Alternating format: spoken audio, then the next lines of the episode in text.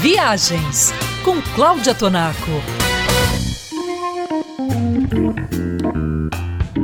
A Chapada Diamantina, na Bahia, presenteia o viajante com cenários maravilhosos, uma cultura riquíssima e atividades de ecoturismo que vão da simples observação de pássaros até atividades radicais, como mergulho em grutas e trekkings com duração de dois a sete dias. O destino ainda oferece bons hotéis e pousadas. A cidade de Lençóis, portão de entrada da Chapada Diamantina, é a que tem o maior número de opções para o viajante escolher. Em Lençóis, o Hotel Canto das Águas é uma excelente opção para quem busca conforto, localização, infraestrutura e boa cozinha. Ele está pertinho do centro histórico, tem quartos amplos, confortáveis e vista para o rio Lençóis.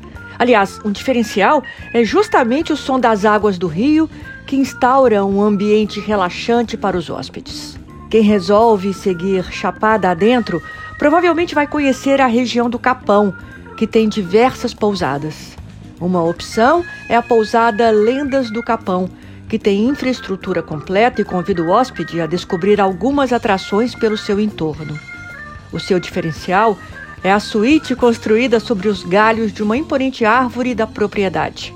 Por fim, um outro destino imperdível da Chapada Diamantina é a charmosa e pequenina Igatu. Se você vai chegar até lá, confira a estrutura da pousada Pedras de Igatu, que é simples, mas oferece o básico acompanhado de um serviço espontâneo, mas com muita hospitalidade. Além desses, existem vários outros bons hotéis e pousadas para você escolher na hora de criar o seu roteiro pela Chapada Diamantina. E para saber mais, consulte o site travel3.com.br.